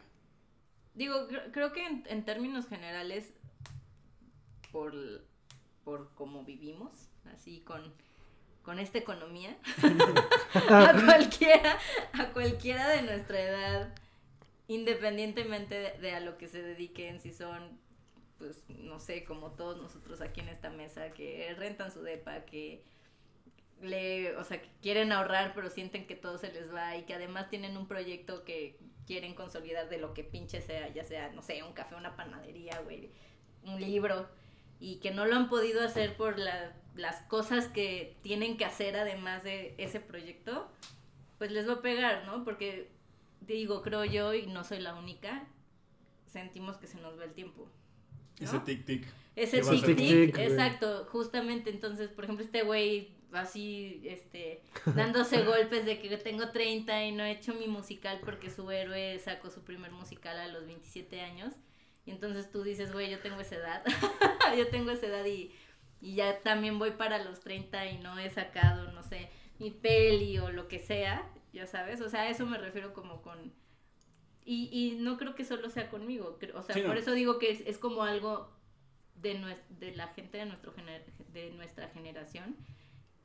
Si tiene algún sueño ahí de, güey, yo quería hacerlo antes de los 30, pues seguramente van a estar como... Se, van a ver reflejados, pues, ¿no? Porque, digo, además habrá gente que tenga la suerte, las herencias o lo que sea para hacer lo que se les da la gana y pues felicidades por ustedes. pero... La suerte Pero- de haberse encontrado a alguien en un momento Claro, anterior. pero a quien no, o sea, y por ejemplo, digo, yo la verdad peco de huevona, pero, por ejemplo, también ver, ver a este personaje de, o sea, que te lo dice, güey, imagínate llevar ocho años de tu vida Escribiendo, algo y que lo presentas y que a todo el mundo le mamó, pero te digan, güey, ah, está chido, güey, ahora, ¿cuál es lo que sigue, no? Pero nada más, o sea, no te lo van a comprar, no, no, o sea, el hecho de que le, e- este es el lado artístico, el hecho de que te partas la madre haciendo algo y que a lo No mejor... hay garantías de nada. Exactamente. O sea, no es lo mismo poner un café y que a lo mejor le, le vaya bien un rato y veas ganancias o no, pero eso es algo que se ve Reflejado. como reflejado casi casi luego luego y, y habrá pérdidas, pero pues monetarias de un ratito y en cambio ves a este güey perdiendo ocho años de su vida, güey, que no los perdió porque bueno, después el vato floreció y se marchitó muy rápido, pero este, o sea, ves a alguien partirse la madre por ocho años y que no le vaya bien, si es como, oh shit, para que lo intento, ¿no? O sea, ¿Qué, qué- qué así es como, güey, ¿qué tal que, ¿sabes? Antes de que se me olvide, porque tenías un, un gran punto, Ajá. eh, que decías que en esta economía, dijiste, Pues es que sí, güey. eh, pega, o sea, nos puede pegar a todos de diferentes maneras. Y sí, creo que obviamente el, el capitalismo tardío en el que existimos, Tristemente. eh, sí vuelve esto como temas que a lo mejor ya no es nada más del, del artista hambriento, ¿no? Claro. Sino que ya no importa lo que te dediques, este, la seguridad y, y- y- y el generar un patrimonio y todas estas mamadas, pues ya no son como tan accesibles. Ah, Sí, o sea, esta película está en los noventas. ajá. Para que Early. se den una idea. Sí, Early en el 90s. 90. El El- 90. Exacto, en, en, lo, en el 90 y él ya tenía A 30 finales años. de los 1900. Exacto. No, y, y aparte él ya tenía 30 años. Y ella tenía 30 años. O sea, Además, justo eh, les decía que le había ido como mal en la crítica. Y le pasó algo muy similar que pasó, por ejemplo, con The Revenant. Ahora que estabas diciendo de que le va a pegar como mucho al artista, The Revenant le fue un poco mal justo porque no pegó como a tanta gente, ¿no? Porque a- a- para muchas personas, incluyéndome a mí y a muchas más, es difícil Empatizar. con alguien que no tiene un hijo, güey, ¿sabes? Además, un hijo de tanto tiempo y un hijo tan grande. Esa historia, pues no empatizó como con mucha gente por ese tipo de cosas, ¿no? A lo mejor eh, tampoco tienes una buena relación con tu papá, no sé, lo que sea. Pero el hecho que tú no tengas un hijo, güey, pues tampoco te puedes reflejar en algo que no, no puedes tener, ¿no? Y algo muy similar le pasó a Tic Tic Boom, sobre todo por lo que ha sucedido en los últimos años con el artista, de que al artista se le ha visto como, pues siempre es el güey que necesita dinero para hacer sus cosas, pero ¿para qué, no? ¿Sabes? Es como, la gente siempre se pregunta, güey, ¿por qué le tengo que dar dinero al artista? ¿A cambio de qué? ¿Sabes? O Como porque que- los voy a enriquecer. o Ajá, exacto. así. Es como, sí, sí existe el capitalismo artístico y dentro de eso está también enfatizada la película, pero pues el, el arte también es ese, pues esa parte de vivir como artista atrás de la pantalla, ¿sabes? Y Ujú. por eso siempre creo que, pues por ejemplo, los músicos, los editores, los escritores, pues güey, toda esa gente que no vemos, o sea, porque un director, pues sí, lo vas a ver todo el puto día. Y ya, güey, pero el guionista, güey, o sea, el güey que escribió una novela, nunca lo vas a ver. O sea, jamás vas a ver a un... O sea, el güey que escribió el artículo... A veces es Aaron Sorkin, güey. Y ya, güey. O Tarantino, güey. O sea, pero el güey que leí, que es, del güey que leíste el artículo hoy en la mañana, No en la puta idea. vida lo vas a ver, güey. Jamás, güey. O sea, lo vas a leer en Twitter y vas a decir, órale, güey, qué chido escribe este güey. Y ya.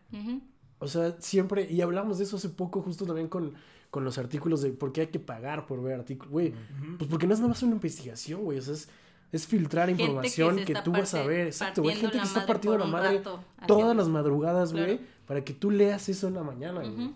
Entonces, e- es difícil empatizar con ese tipo de cosas que tú ves como muy normales, ¿no? O sea, no es nada más como el contador de decir, güey, pues tú te levantas todos los días y haces números de todos los días. Ok, sí, güey, ¿no? Pero, what's behind that, güey, ¿no? O sea, sí te levantaste a las 4 de la mañana, güey, para llegar a hacer la cuenta de todos los putos güeyes que no quieren hacer su contabilidad, güey. Eso mismo pasa con el artista y se me hace muy duro, güey, que, no, que la gente no quiera ver eso, güey, ¿sabes? No por hacernos aquí los artistas sufridos o hacer el club de artistas anónimos, güey. Nada de eso, o Ese sea. es otro podcast. Ese es otro grabar. podcast, amigos, porque es un gran nombre. Pero no, eh, justo creo que hace falta ver la empatía con el artista en un si- sistema capitalista tardío, justamente como, como lo están Y diciendo. es que ahora. además ahorita estamos muy acostumbrados. Es muy chistoso porque estamos muy acostumbrados como a ver, pues a la gente muy famosa. O sea, ya sean escritores, este, directores, fotógrafos, actores, cantantes. Y justamente, no sé, mucha gente los ve pues pudriéndose en dinero, ¿no? Y es como, ay, güey, todavía les voy a seguir dando varo, ¿no? Pero bueno, hay otros artistas que no son solamente ellos, que también viven de esto.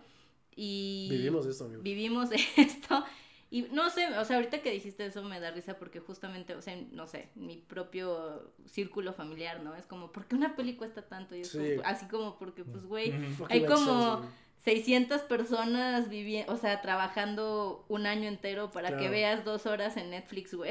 o sea, Güey, todos esos seis minutos de gente en negro que no ves, güey. exacto. Eso vive, ese, ese dinero, güey, va Ese para ellos dinero también, güey. les paga a esas personas, güey. Y así, sí. y entonces es como, ah, o sea, como que piensan que, ah, no sé, si Es cuesta una algo, cajita negra. 6 Ajá, millones, exacto, güey. este, dos son para el actor principal y los otros dos son para el fotógrafo y el director, ¿no? Es como, no, güey. Gente que vemos, güey. Gente que estamos Exactamente. acostumbrados a Exacto. ver. Y aparte, digo, en, a lo mejor acá en, en esa época, en, lo- en el 90, este, pues no sé, esta escalada de artistas era neta así como de, güey, ya sabes, son meseros y cuántos, no sé, actores de Hollywood no sabemos que vendían plumas y ahora son, no sé, voy a decir una estupidez, pero no sé, Keanu Reeves o algo así, ¿no? Por ejemplo.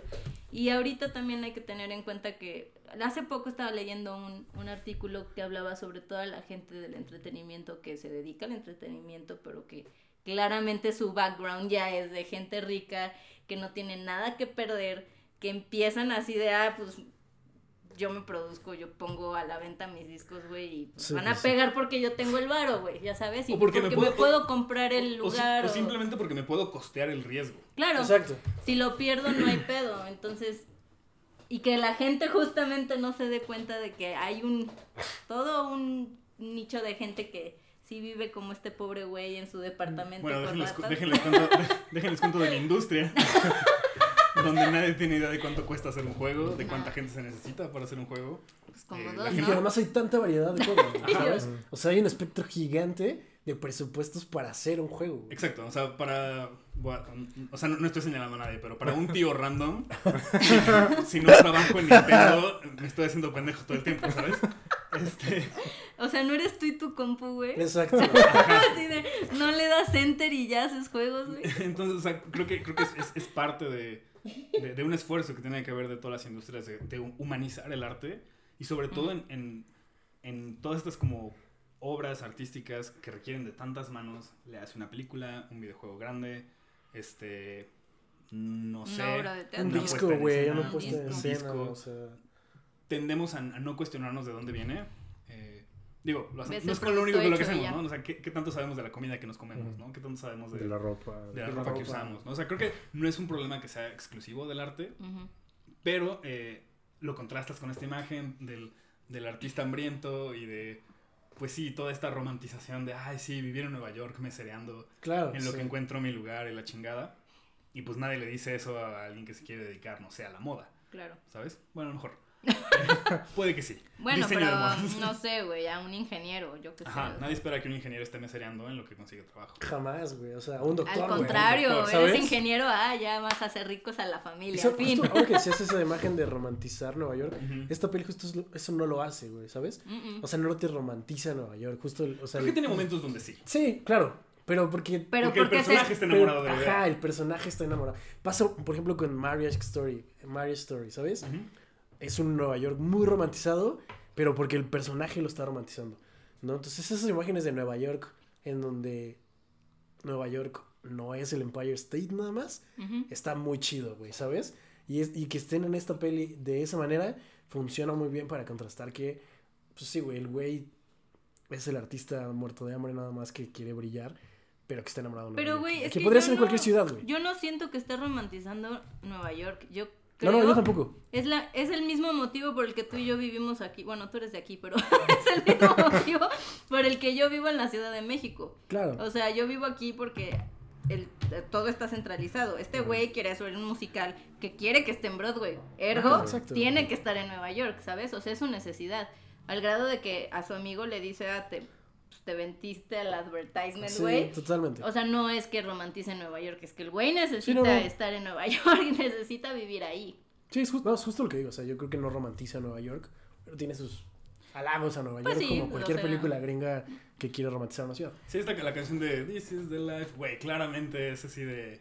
Nos la vivimos bien padre acá, sufriendo en Nuestra miseria. Pero sucede, o sea, pues cualquier citadino va a romantizar su ciudad. Bow, bow, güey, bow. ¿sabes? Mimia. Ajá.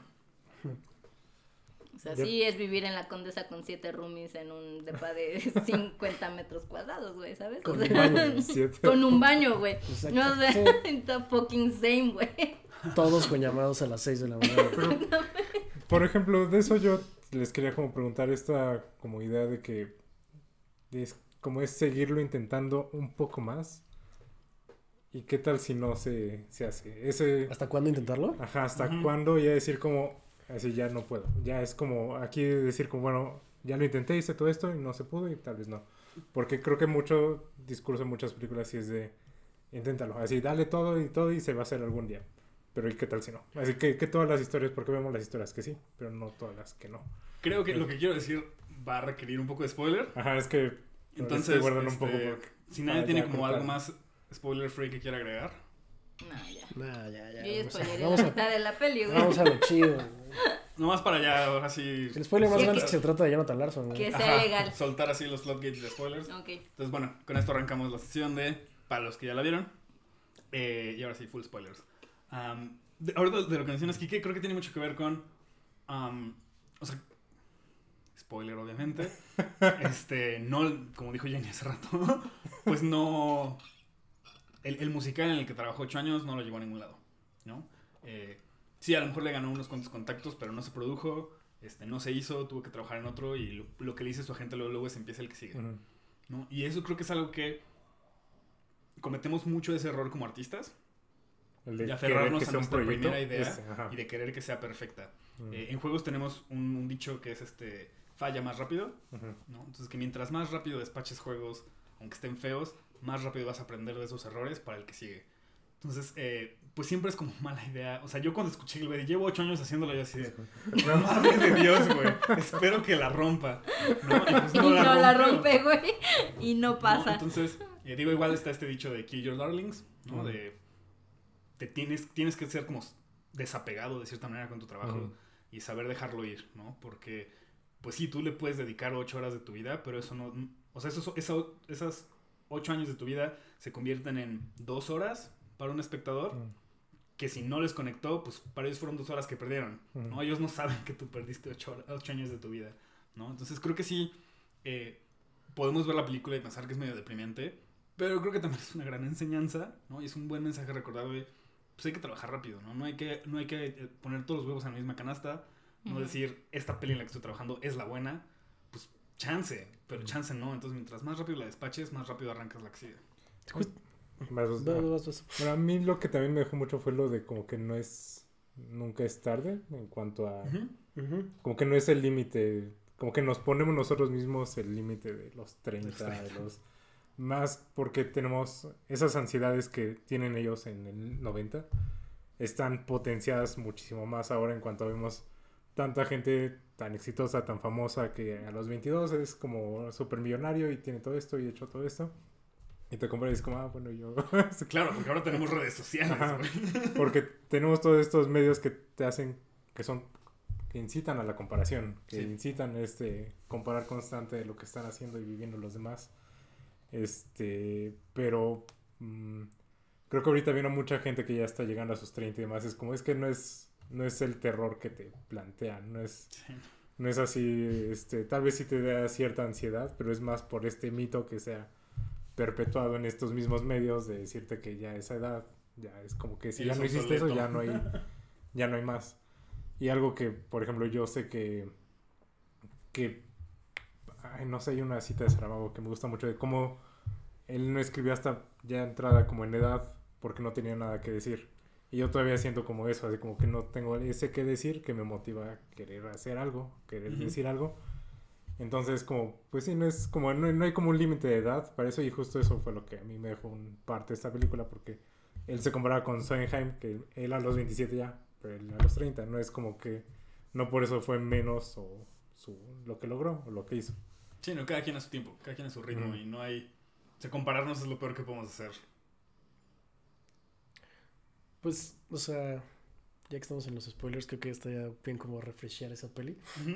Eh, pues como dicen, es la historia de Jonathan Larson que escribe y lleva ocho años escribiendo este musical que parecería mucho tiempo, pero muchas personas han escrito por más tiempo.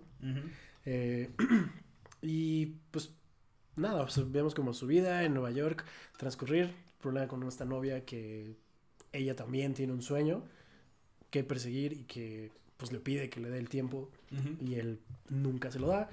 Eh, su amigo, su mejor amigo que abandona el sueño de artista y se vuelve eh, burócrata, El Godín. el Godín. Eh, y pues como otros fun and games entre su amigo que tiene sida, que va a dar al hospital, eh, su amiga de la cafetería que es como un friend, job friend nada más, Sus amistades Eh, del trabajo. Su- sus papás, ¿no? Que, que Fue. tienen un gran killing dialogue además, eh, su mentor, ¿no? Sí. Su mentor, papá. Su papá, su papito. Eh, y estos dos, estos dos personajes muy curiosos que son eh, el güey con el que ensaya, ¿no? O sea, su, su, su producer y eh, su agent. Que ambos me parecen súper interesantes, pero particularmente Rosa, obviamente, porque Rosa es... pues es, es una señora, güey, que no le ha contestado además en un puto año. Y que eso lo sabemos desde el principio. Ajá. Y que no aparece en toda la peli y que después, cuando aparece el producer, le dice como, oye, Rosa ya mandó las invitaciones, ¿no? Y es como, ah, sí, claro. Y entonces cortamos a este güey hablándole y viendo cómo le ha dejado mensajes a lo largo del año y nunca le ha contestado. Y al final, eh, Rosa un día antes le habla y le dice como, sí, ya mandamos todas las invitaciones. Sí, sí, sí, cierto. No, se parecería que es como, un, ah, sí, güey, sí, sí, mandé todo y no pasa nada. Pero no, en realidad sí mandó las invitaciones. Pero Rosa sí es muy interesante justamente porque Rosa es como esta persona que creemos que no es nadie.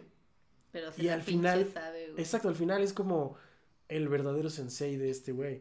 El que, el- el- la que le dice como, güey, pues sí, güey, o sea, you're a fucking loser ahorita, güey, ¿sabes?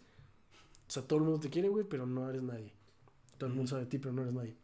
Entonces creo que eh, es un personaje que todos desearíamos encontrar en nuestras vidas cuando nos encontramos en, en, en esa situación similar a la que sucedió en Jonathan Larson, ¿no? Cuando, cuando fallamos filmando eso que queríamos filmar, cuando no salió ese código, cuando no salió lo que, lo que esperábamos, pues siempre es chido que alguien te diga como, güey, pues sí, está mal, güey, ¿sabes? Pero está mal a secas, güey, ¿sabes? Y No es el fin del mundo. Exacto, no es el fin del mundo. Y pues, obviamente su amigo también se lo dice. Pero siempre cuando viene de un amigo a veces es como... pues, no te lo crees. No te lo crees, güey, ¿sabes? Porque pues somos como familia, somos amigos, somos como... Ok, ¿no? Pero cuando te lo dice alguien que está trabajando por ti, es como... Bueno, pues a lo mejor sí. Y lo vemos mucho en Andrew Garfield justamente cuando... Cuando ya le dice a, a- a Susan como... Pues no, güey, pero pues voy a escribir el siguiente y, y ya. It's not the end of the world, ¿no? Y justo creo que sí está bien, muy, muy, muy bien llevado ese final, ese final de peli. Me gustó un chingo la, la, la parte final de la peli. Justo les dije que creo que se me hace la mejor secuencia cuando Rosa le dice eh, lo que le dice de, pues nada, pues escribe el siguiente, güey, ¿qué te va a decir?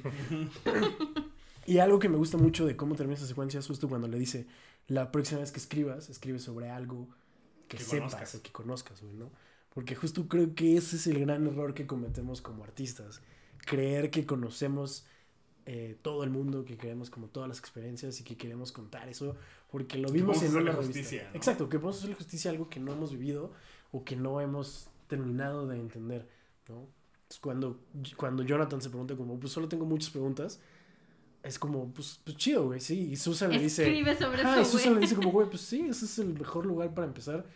That's the point, ¿no? O sea, siempre escribir teniendo preguntas, creo que es lo más chido que existe en el mundo. Porque cuando te sientas y dices como, güey, ya sé que voy a escribir, algo malo está sucediendo ahí, güey, porque posiblemente te estés inventando absolutamente todo. Entonces me, me gustó mucho esa relación entre agente y, y Andrew Garfield. No son así todas las relaciones de agente amigos, creo que lo logrado. Definitivamente. Eh, Pero está muy, muy, muy, muy chida esa relación, la neta. Sí, está muy cool. Y digo, cabe mencionar que, o sea, después de, ese, de esa sugerencia, pues lo siguiente que hizo Larson fue Tic Tic Boom. Claro, Que pues sí, personal as Mm. fuck, ¿no? O sea, Sí, es autobiográfico el pedo. Eh, y sí, súper chido. Y que siempre sabemos que las películas personales son como un poco más chidas. Hay, hay este como sentimiento chido a veces cuando vemos una biopic como esta, por ejemplo, porque pues conocemos realmente lo que está sucediendo, entonces es como, ah, ok, es más difícil salirte de la ficción cuando estás viendo, o sea, Rami Malek cantando Bohemian Rhapsody, güey. Claro. O a este güey haciendo Tic Tic Boom, güey, ¿no? O sea, es, es como algo natural de decir, ah, bueno, pues sí. Yo conozco a ese güey. No sé de ese güey. Pero, pues no, no sé, o sea, creo que lo más importante de la peli es como la depresión que, que sufre este güey. Y la ansiedad. Y la ansiedad, güey. Que desde el primer plano que vemos a Andrew Garfield, creo que sabemos que está pasando como por esta crisis treintona Sí, te lo canta. adelantada. ¿no? Sí, sí, creo que está como... Literal, Literalmente te lo Happy canta. Realmente te lo canta. No, y que aparte, o sea, yo le decía a Jorge justamente, porque lo dice, de, ah, llevo un rato escuchando tic, tic, tic en mi, en mi cabeza y al final un boom. Pero yo eso más lo, lo le dije a Jorge, creo que es como un síntoma de, que, de que el vato probablemente tenga algo malo, o sea, de que se pueda morir y en efecto se muere. Porque embolia. le De da una embolia, embolia y, le- y, o sea, Sí le hizo boom, güey. Sí le hizo boom, güey, o sea, pero es lo más jodido porque te lo o sea, asumo que en su monólogo a lo mejor lo decía, yo qué sé, de, ah, pues a veces escucho Claro, está sacado de ahí. ese, ajá, ese tipo de, esas cosas, si escuchan en su cabeza esas cosas, amigos, vayan al médico.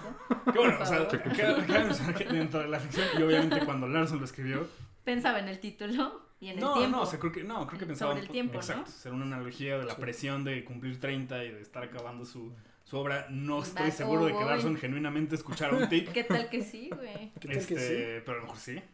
No, pero no pongamos palabras en su boca, no lo sabemos.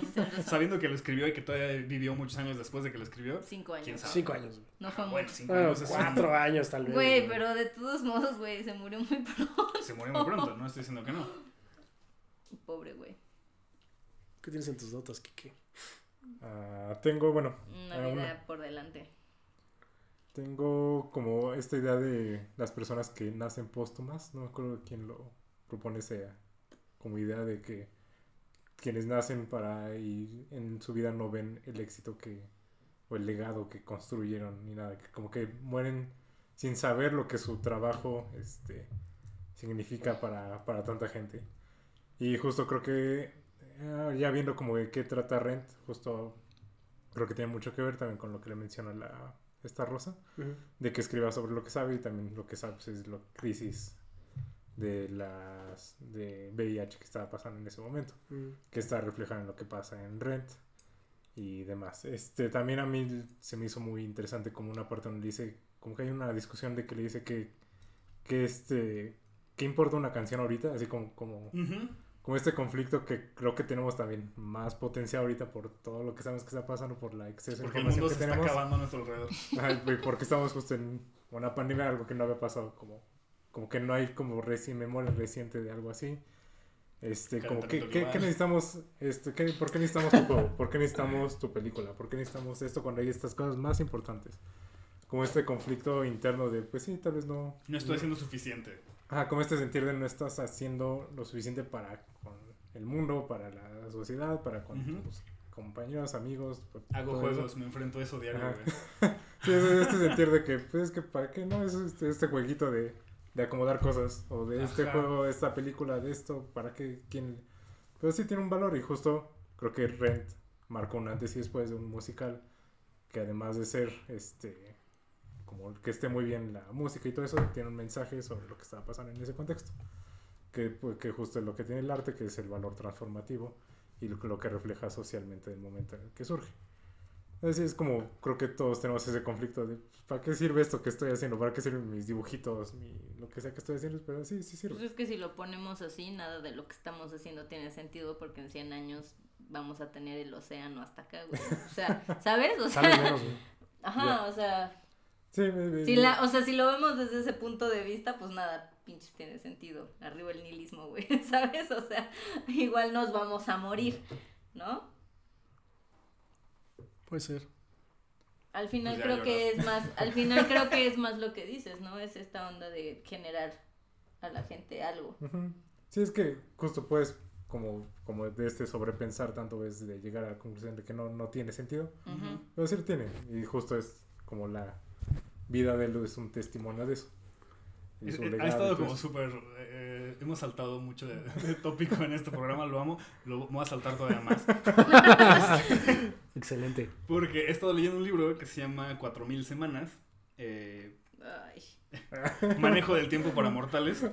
De Oliver Burkman. que yo no quería saber ese dato. Y es justo un, es un libro como antiproductividad, ¿no? Que habla sobre cómo vivimos en una sociedad que nos empuja a estar haciendo, optimizando nuestro tiempo, ¿no? Entonces estos libros de... de- de- la, ajá, la semana de cuatro días y como todas estas mamadas así de cómo, cómo hacer más con el ¿Cómo poco tiempo que optimizar tu vida para Eh, hacerla Para que seas más productivo y hagas más cosas. Exacto. Ah, ¿Y productivo en qué sentido? Productivo. De ¿Para hacer. quién? Ajá, Capitalismo. ¿Para quién es el Para el capitalismo. No para ti, sino para Exacto. Ajá. Entonces Bergman lo que dice es que estamos tan acelerados que todo lo que logras optimizando tu tiempo es nada más encontrar más tiempo con el cual estar ansioso.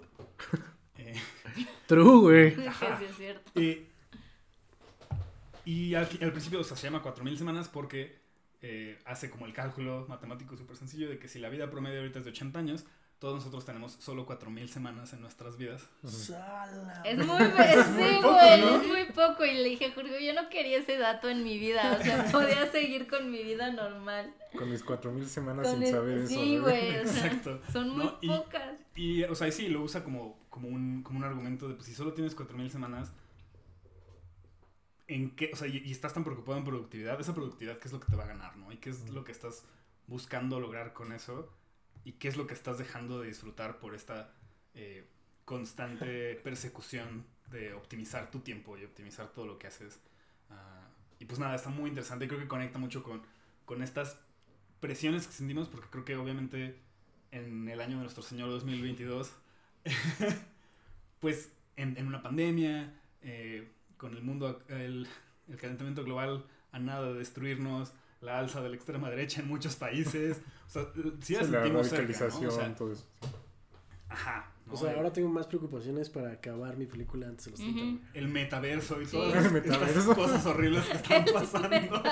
Hacer una peli antes de que el metaverso exista. Exacto. Antes de que el calentamiento global nos explote, Yo le decía a Jorge así de, oye, ¿cuánto crees que nos quede como, o sea, así, si vamos así, ¿cuánto le quedará a nuestra civilización antes de que, que valga verga y queden como 100 personas y tengan que volver a replo- repoblar la tierra, güey? Porque Pero bueno, se están llevando el mensaje de Sad. el mensaje nihilista. Y es más como de aprovechar esas semanas que tenemos, ¿no? Sí. Y, y, y encontrar significado en, en lo que hacemos. Aún si, aún si lo que haces no es. Aún si no haces rent, ¿sabes? Aún si no revoluci- revolucionas el teatro o tu, tu arte o lo que sea que hagas, encontrar un significado en esas 4.000 semanas y dejar algo que a ti te haya dejado satisfecho, pues también tiene su valor, ¿no? Y pues voy a la mitad del libro, pero lo recomiendo un chingo. Eh, me está ayudando mucho. Por no contestarle a mi jefe. Exacto. Sí, o sea, a a- a- a- todos a de repente estar a medio día de trabajo y tú así todo ansioso de decir, güey, Guay. que si no entrego, pues nada, güey. O sea, ¿qué perros va a pasar si entregas una hora más tarde? O, no mames, no estoy, o sea, no, justo estamos no en estoy esa... lanzando cohetes, güey. O sea, No estás operando Porque el corazón Abierto. abierto, güey. exacto, porque tengo un cohete en el culo si no estoy operando a corazón abierto, güey. Yo es esa época del año donde veo mucho en Instagram que la gente está leyendo el libro este de El sutil arte de que te importe un carajo. Como que Mark. Más algo así, creo que sí. Sí, güey, no contaba con Bruno Mars, güey. Sí, a lo mejor me equivoqué de Mark Mark. Ronson es el, sí, es el que canta. Este, Pero es algo, sí es un Mark algo. Entonces, sí, sí vas bien por ahí. Sí, sí, sí, sí. Dame un segundo. Estoy seguro que él no lo escribió. Sí, qué oso, güey. Sí, sí quedó. Mark Manson. Ah, Ay, estaba muy cerca. sí. Pero saludos también al otro. saludos a Mark Ronson. Una disculpa. Y Porque en la película hay una parte como cuando va, cuando lo seduce la parte del marketing a él. Es como, podría hacer dinero de esto, así como, suena muy vida. atractivo. O is sea, so easy. This is so... Es, y es la verdad. Y es ¿eh? la verdad, güey. O sea, creo que todos hemos tenido ese trabajo, Güey. Sí, es dices, como, bueno, "Mm, ¿qué pues podría sí podría ser?". hacer esto el resto Pero del día, después güey. ves lo pinches frívolo y asqueroso que es, güey. Y, y a menos que me esté muriendo de hambre como ese güey en ese momento. No estaba muriendo de hambre, pero necesitaba el dinero para algo más. Es el único motivo por el que yo me iría a meter algo así. algo así. Él y por eso, güey. Es que sí, es, es que justo eso como Güey, a veces hay que atractivo pagar que la suena. Sí, es que suena como a, Pero, a güey, que te es libras horrible, de esos güey. estreses de no tener, de, de, de esa incertidumbre. Güey, pasa, Parece que te estás librando de eso. pasa mucho cuando también filmas publicidad, güey. Sí, Ah, totalmente. ese- Cuando Voy a llevas tres semanas filmando publicidad, güey, dices... O sea, sí, güey, o sea, qué chido. O sea, Por 60 no voy a... Puedo, vez puedo no trabajar los próximos dos meses de mi vida, güey. Mm. Pero, es, Pero- toma 61 de Exacto, los mismos pañales, güey. No, güey, pero además no me está dejando absolutamente nada, güey, Ujú. ¿sabes? O sea, Ujú. eh, eh, o sea, he hecho este shot, güey, seis veces en el mes, güey. Y siete veces hoy, güey. ¿No? Entonces es como, ok, sí, está chido el dinero, güey, pero... Pero, no sé, güey, o sea, teníamos... Teníamos un maestro en la escuela de cine, güey, que decía, pues, pues está chido, güey, hacer publicidad en lo que alimentas tu fuego de hacer una peli, güey, o hacer un videoclip, o something, something, something, something, que te distraiga, güey, de hacer publicidad durante tanto tiempo, güey. Pero es lo Que no te absorba, ¿no? Exacto, güey, que no te Ajá, absorba eso. es- creo que ese es como el ideal, pero creo que es lo malo de Pero hay gente que se capitalismo en el que pierde, estamos. güey. No, claro, O sea, hay gente sí. que ya es de, güey, gano un chingo haciendo... ah, Claro. lo mismo que el güey, ¿no? Gano un chingo haciendo esto, güey. Güey, fucking no. Sí, que justo con eso involucra cambiar el estilo de vida, cambiar todo esto y que ya no puedes regresar, que ya no puedes decir como, bueno, ya no quiero hacerlo, voy a hacer otra cosa, porque ya te comprometiste a cierta vida, ciertos gastos, ciertas cosas, que ya no puedes regresar a decir como, bueno, ¿y qué pasó con lo que quería hacer? Porque ya no vas a tener tiempo, porque ya te comprometiste a esta otra cosa que nada hacía ser Ujú. Por eso, por eso me gustó mucho como este de, ay, puede que sí, pero no. Como que, como que sí le, se ve atractivo y todo y se ve como una opción viable, pero al final es como no. De- decide que no y justo esa decisión fue como la que nos dio una película musical, todo esto, que no tendríamos si, si, lo hubiera, si, si lo hubiera absorbido esa parte como capitalista y de como sentir esta... No sé, creo que es la ilusión de no, de no vivir con incertidumbre. Pues exacto, dejar ilusión sueño por la seguridad. Una ilusión Por de algo seguridad. estable. Porque en realidad ni lo es. Porque ya hemos visto como Sí. todas las crisis que hay como cuando se O sea, justo explotan como- burbujas de Como dice al principio, güey, o sea, que a los 30 sus papás ya tenían dos hijos, güey, un trabajo estable y una hipoteca, güey. ¿no? Entonces, o sea, justo eso es como lo que él le tenía mucho miedo y, o sea, está chido saber a qué le tienes miedo cuando estás haciendo ese tipo de cosas, güey, ¿no? O sea, está chido entrarle con miedo a hacer publicidad y decir, ok, güey, voy a bajarle tantito a esto, güey, para, para seguir haciendo otro tipo de proyectos. Que por ejemplo este proyecto es algo así, ¿no? Es como un proyecto que nace de gusto nada más, de... ¿Palomitos? Ajá. Que no es un proyecto que estábamos como ya viendo de monetizar, que sea como... Por vernos y platicar. Sí, es como por el por gusto, hacer cosas más por este por eso, como sin una motivación tan Formalizar nuestras discusiones de películas, ¿no? Porque, o sea, Formalizar nuestras noches de Fortnite, exacto. O sea, usted- ustedes, llevan- o sea, ustedes radioescuchas, los que escuchas, nos llevan escuchando, no sé, dos, tres meses Ajá. hablar de El güey que pelis. escucha las conversaciones en Fortnite, güey, lleva escuchándonos al menos un año. que no se esté Ajá. espiando en las cosas. El Cada güey que, dos el o güey que tres espía noches. nuestras conversaciones en PlayStation, güey. Nuestro tres- agente del FBI. Exacto, güey. Exacto, güey, sí. Puta, güey, ya se van a conectar estos güeyes, van a hablar de pura mamada, güey. Este, pe- pero, pero creo que justo es eso, ¿no? O sea, es algo que, que haríamos independientemente de los micrófonos. Mm. A lo mejor lo haríamos con, no con nuestras voces de, de, de podcast, pero, pero creo que igual lo estaríamos hablando, igual tendríamos estas conversaciones. Por ejemplo, la, la, la, la conversación de hoy ha sido mi favorita que hemos tenido de palomitas, eh, porque es una conversación muy true, ¿no? O sea, sí, creo que nos hemos puesto nuestros corazoncitos en la mesa. Pues porque a todos nos pegó. Claro. O sea, o sea, como todos hemos sido Jonathan Larson sin ser Jonathan Exacto, Larson. pero güey. como bajar la guardia y mostrar que, eh, que son temas que, que una película nos puede ha- hacer hablar, ¿no? Y, y, por ejemplo, yo lo que le veo de valor a, a Palomitos como, como oferta para alguien es que, pues no sé, güey, no todos tienen amigos tan clavados como nosotros. Eh, y yo lo sé porque hubo una época donde yo no tenía amigos tan clavados con quienes pudiera hablar de estas cosas. ¿no? Y, y siempre es chido como escuchar esas conversaciones. Y digo, obviamente los invitamos a entrarle de alguna manera, si pueden como mandarnos sus opiniones, con gusto las leemos. Eh, pero creo que también ayudan a crear como esta conversación en torno a, a- a las pelis, ¿no? Y a lo que nos mueve y a cómo, cómo lo percibimos. Porque mucha gente, su experiencia de ver pelis es nada más verla Y ya. y decir me la pasé bien, estuve bien chido las palomitas, o no me gustó, sí me gustó. eh, pero esta, estos como deep dives, ¿no? A lo que te genera ahí las emociones y que nos pongan existencialista a una película, creo que es de las cosas más, chidas. cool. Eh, aunque duela a veces. Duele mucho. Duele bastante. Y ahí está el valor del arte, Ahí está el valor del arte, justamente. Sí. Es correcto. Amén. Emberrear un rato. Emberrear un rato. Y pues yo creo que sí va a estar el resto de, bueno, las próximas semanas, porque pues... Nah, por, ahí, por, ahí, Oscar. por ahí hay pelis que están no berreables. Están Más suaves, cool. güey. sí. Exacto. Sí, no, no todas, pero... Pero todos sabemos que la un, un- una contendiente al Oscar aspira a hacerte llorar, Ah, claro. Casi todo. supuesto, generalmente. Ah. Por supuesto. Entonces, pues igual íbamos a estar aquí berreando. O hacer un oh shit, qué pedo. Ajá, ajá. Como nuestra siguiente. Ya cuando hablemos- no, no sé, no creo que va a ser la siguiente. Ay, maldita sea. Este, ya decimos la siguiente, ¿no es esa? Ay, pero. No sé, ¿por qué, ¿con qué te quedas más de De Tic Tic Boom, güey? Mm, lo que había dicho de que no es. Como que no es este abismo los 30. Así, no, no es. No, creo que justo antes de llegar, con ya tipo 90, y- 99, 29, es como de voy a hacer todo lo que no hice, que tengo pendiente y demás, y es como, pues, así puedes intentarlo, pero no es. Si no sale, no es como El fin del que ya mundo. se acabó. Así como que no hay más. Creo que tenemos mucha idea de que si no lo aprendiste algo a esa edad, antes de los 30 ya no vas a poder hacerlo.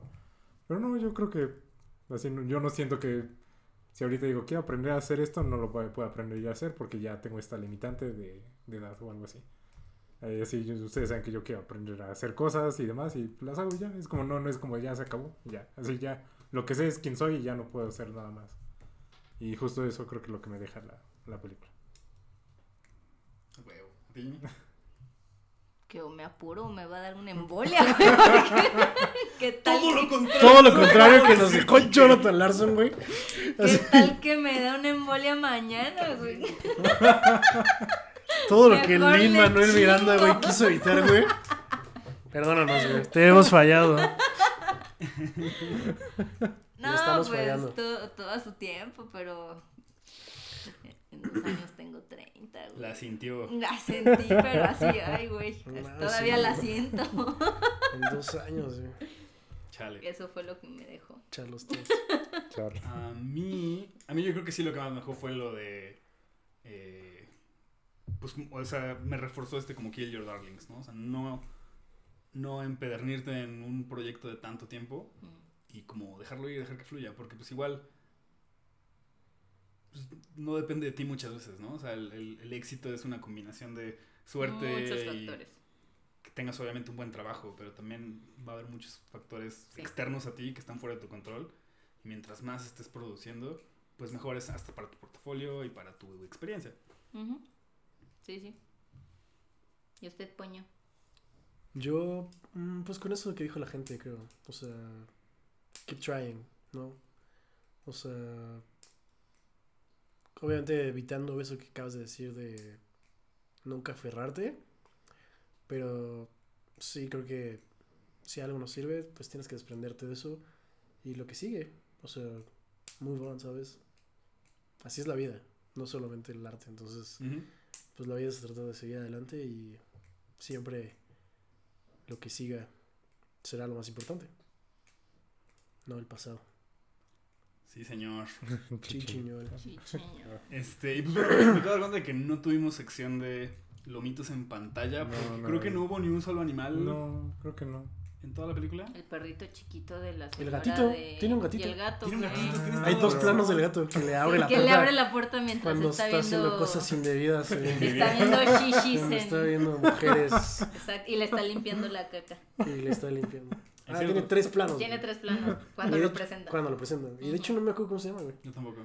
Es pelirrojo, güey, de hecho. Perdónanos, gatito, estaba más bonito. Sí, porque es chiquitito, güey. aparte, a mí me encanta así cuando le abre la puerta. Cuando le abre la ¿qué estás puerta. ¿Qué haciendo, haces, puerco? puerco? Y él así, Sí, sí, sí, ya lo sé. Así te quería agarrar. Está bien, Este, ya sé que no hay tiempo. güey. Gran plano, güey.